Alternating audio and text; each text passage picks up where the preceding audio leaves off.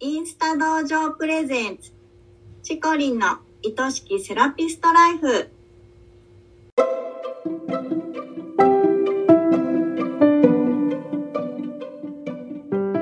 セラピストの皆様こんにちは。この番組はセラピスト専門のオンラインサロンを主催しているチコリンが一人でも多くのセラピストさんを幸せにしたいという思いでお送りしております。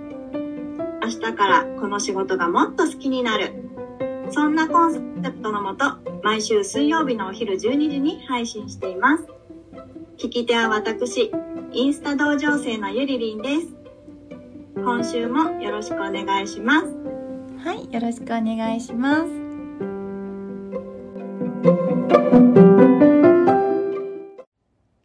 はい、ゆりりん。おとといは成人式、成人の日だったんですけど、ゆりりんは成人式の思い出とかある？成人式の思い出？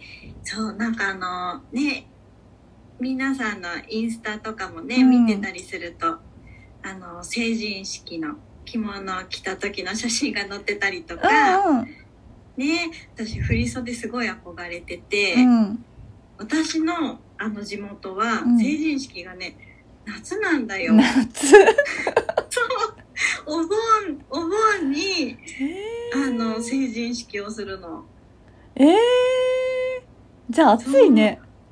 そう暑い暑い時にやるんだよね。うん。なんかあのまあ私の住んでた村の周辺だけなのか、ちょっとよくわからないんだけど、村？そうそうそうなんかあのお盆の方がうんやっぱり田舎で地方に出てく方がね、うん。多いから、うん。こうお盆だったらみんな帰ってくるだろうっていううん。ことなのかな、ちょっとよくわかんないんだけど。そういうことなの。なんか雪深いくなっちゃうからとかではないのね。あそうそうそう、あのねちょっと離れたの。松本私が今住んでる松本市はうん。普通に冬なんだよ、あ、そうなの？そう。だけど私の住んでた村は 村人。ね夏だったからすごくね振り袖に憧れたなって思い出がある、何を着るの？なんかねみんなあの結婚式にうん。お呼ばれするみたい。な、あー。パーティードレスとか。いや、それはまた雰囲気が全然違うね。そうそう。で男の子たちはあのスーツうん。着たりとかしてね、あーそう。私はねあのの着物着物は着れなかったけど、うん。浴衣を着ていった浴よ衣はあ、また全然違うね、雰囲気が。そう。うん。なんかそんな感じでね久しぶりに会ったうん。同級生の男の子がこうねスーツとか着うんてちょっとピシッとしてると、あらみたいあなね。っていう。うん。へえ、でも振り袖憧れるよね、じゃあ。そうすごい憧れてなんかすごいね綺麗にみんな着せてもらって、髪も綺麗に言ってもらって、うん。だからあの成人式の写真とかそういう感じのがないんだよね、うん。えねー、ちょっと寂しいね。えそうそうそうという私も成人式は出なかったんだけどね。そう。なんか、めんどくさいなと思って、もう出なかった。えー、ちょっと今となってはやっぱりね、言っとけばよかったなって思うね。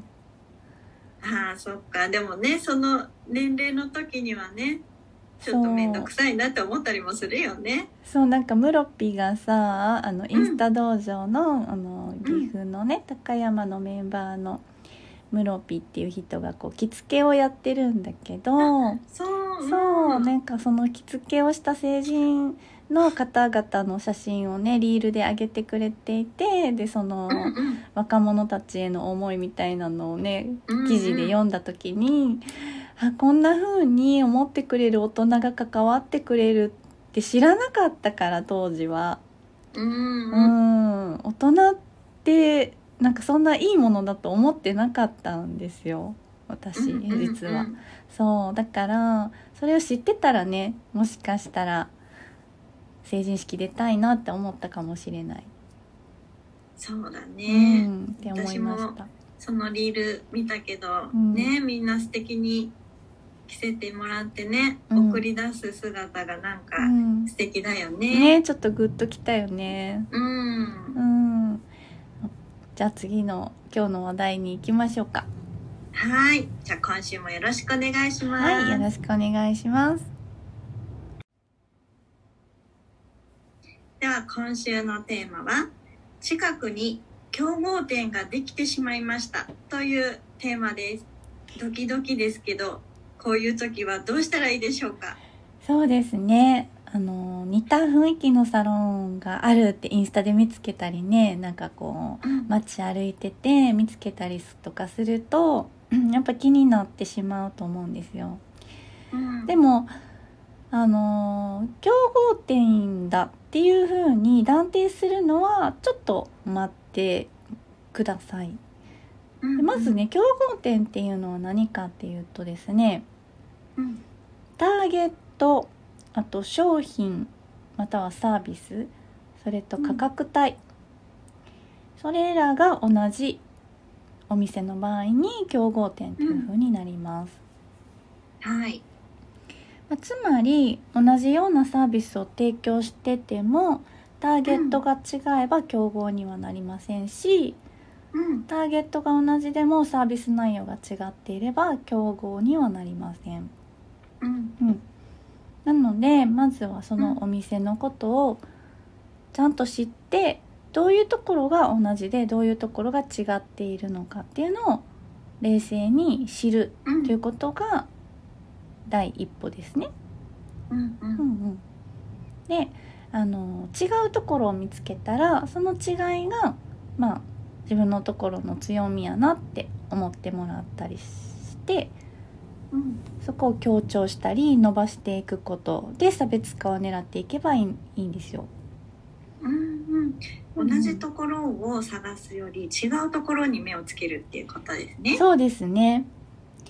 うん。でね以前あの、うんあるエステサロンの経営者さんからこんなご相談がありました。はい。近くにあるやり手のネイルサロンオーナーさんがエステのメニューを始めたんだそうです。はい。うん、でその相談をしてくださった経営者さんのサロンのお客様の中には、そのネイルサロンを利用している方も多かったんですって。なのでお客様が取られてしまうんじゃないかっていうふうに不安になったそうなんですよ。うん。うん、でよくお話を聞いてみるとそのネイルサロンのオーナーさんは発信も上手で確かにやり手な雰囲気はあったんですけどでもその相談をしてくださったエステサロンの方はどっちかっていうとほわっと優しい雰囲気だったんですよね。うん。なので私は心配しなくてもお客様が取られることはありませんよってお伝えしました。はい。うん、であのエステサロンってうん。実は他の業種と違って担当者がコロコロ変わることをお客様はあんまり望みません。うんまあ、あの美容院とかもそうですよね。うん、そうですうね。ん、ね素肌とか体型をエステサロンはさらさないといけないわけですし、う。うんん、自分のことをあまりよく知らない方にお任せするっていうのは抵抗があると思います。はい。その上今回の場合だと、やり手っていう雰囲気を持ってる方とほんわかした雰囲気を持ってる方っていうのは、お客様にとってはすごく大きな違いに映るんではないかなと思いました。うん。なのでその違いを逆手に取るというかあのその優しいほんわかした雰囲気をもっと前面に出していくといいですよっていうふうにお伝えしました。うん。うんうん、はい。でそうするとその経営者さんも安心した感じでいらっしゃったんですけども後日あの、お客様がそっちのネイルサロンに流れていったりしましたかってお聞きしたところそんなことはなかったっていうふうにおっしゃってました。う。うんん、なのであの先ほどあのターゲットと商品と価格帯が同じだと競合点になるっていうふうにお伝えしたんですけれども、はい。エステサロンにおけるエステティシャン、うんセラピストのキャラクター人間性っていうのはうん。どう頑張っても同じにはならない、ううんん一人一人全然違うものなんですね。うんあの本当にありのままでいるだけで明らかに違うと。うん。でお客様は自分の大切なお肌とかお体を任せるわけですから自分が話しやすいとか安心感があるとか自分に合うなっていう風に感じる担当者さんを選んでいきます。はい。なのでうん。施術者が違うっていうことがある限りうん。競合にはなかなかならないんじゃないかなっていうところは私は思っています。うん。そこの根本がね、うんもう違う。他がもし全く一緒だったとしても、うん、もう施術者が違えば全く違うってことですもんね。人がそれほど大事ってことですよねう。んうんうん。でそれでも心配だったら是非ねいろんなサロンにやっぱり行ってみてほしいなと思います。うんで私も開業当初あの近所にやっぱり同様のリラクゼーションサロンが、あのできた時があったんですけれどもうん。その時はそのサロンに自らお客さんとして行きましたそしてあの、うん私も近所でやってますって言いました言ったんだ。言うの うん言うんだ。そう言うのであのーそういう目的はぜ別にマウンティングとかそんなことではなくってあの情報共有したりとか、あのーなんか一緒にちょっとお茶しに行ったりとかねちょっと暇な時間があったら、なんか、あのこんな集客したらよかったよみたいな話ってまあ近所のサロンさんとできたらすごくいいかなと思ったのでうん。仲良くなりたいなと思って行きました。いいですよね。はい情報共有できたりね。そううん。であのーやっぱりね全てのサロンが競争関係にあるっていう風に感じてしまうのは、そもそもあのうん負けたくないとか勝たなければいけないっていう意識が前提があるからだと思うんですよ。ああ、うんううん。ん、で全てのサロンはお互いをリスペクトし合いながら伸ばし合っていくことができると私は思ってます。うん。うん、であのやっぱりこの資本主義社会ではやっぱりその競争っていうのがベースになる、なって経済を大きくしていくっていうことがすごくあるんだけれどもでも、うん。あのセラピストの世界から、その競争よりも応援しし合ったり伸ばし合ったりお互いに尊重し合いながら伸ばしていくっていう、でそれが社会全体の豊かさにつながっていくっていうその世界をね、広げていけるんじゃないかなと私は思います。うん。素敵。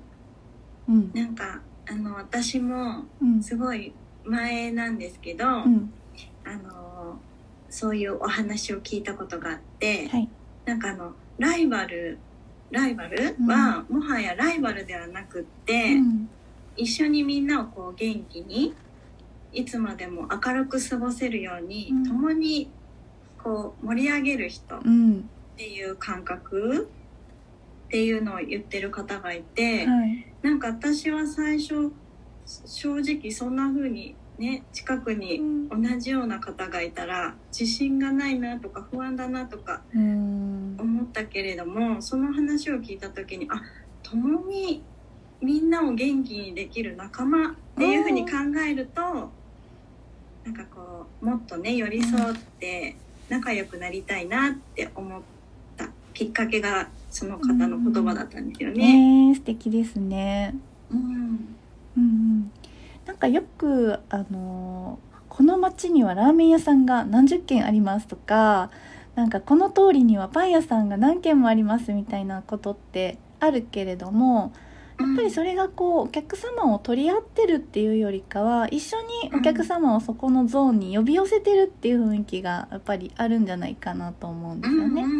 でもちろんね引きし引きひしめき合うほどにやっぱりあのなんか差別化というかうちはこういうのが特徴だよっていうのをしっかり出していくっていうその、ね、気合は必要になるかもしれないけどでもそれがあることがねなんかこうお客様の選択肢にもつながるしすごく面白い世界になるんじゃないかなと思います。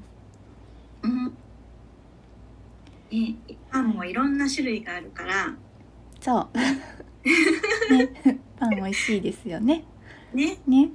うん、そう。同じようにやっぱりサロンもねやっぱり実際いほんと行ってみるといろんなサロンがあるっていう風にわかると思います。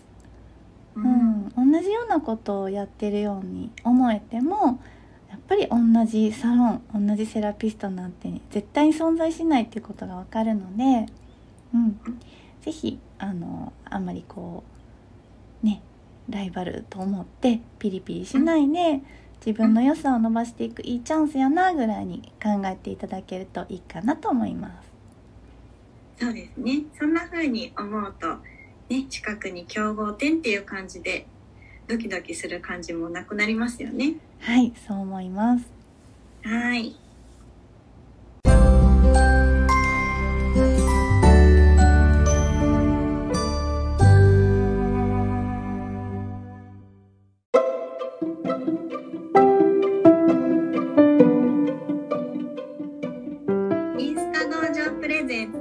ツチコリンの愛しきセラピストライフ。あっという間にエンディングのお時間ですね。今回もたくさんのセラピストさんに聞いてもらいたいです。この番組を聞いてチコリンやインスタ道場に興味を持った方はぜひチコリンのインスタをフォローして投稿をチェックしてくださいね。チコリンが毎朝9時からやっているインスタライブも必見ですよ。番組ではリスナーセラピストさんからのご質問やお悩み相談も大募集しています。100名以上のセラピストさんがせず所属するインスタ道場主催のチコリンが時に寄り添い時に辛口で解決のヒントをお伝えしています。番組の公式 LINE を登録しそちらから送ってくださいね。インスタの DM からでももちろん大歓迎です。それではチコリンの愛しきセラピストライフ本日はここまでです。また来週お会いしましょう。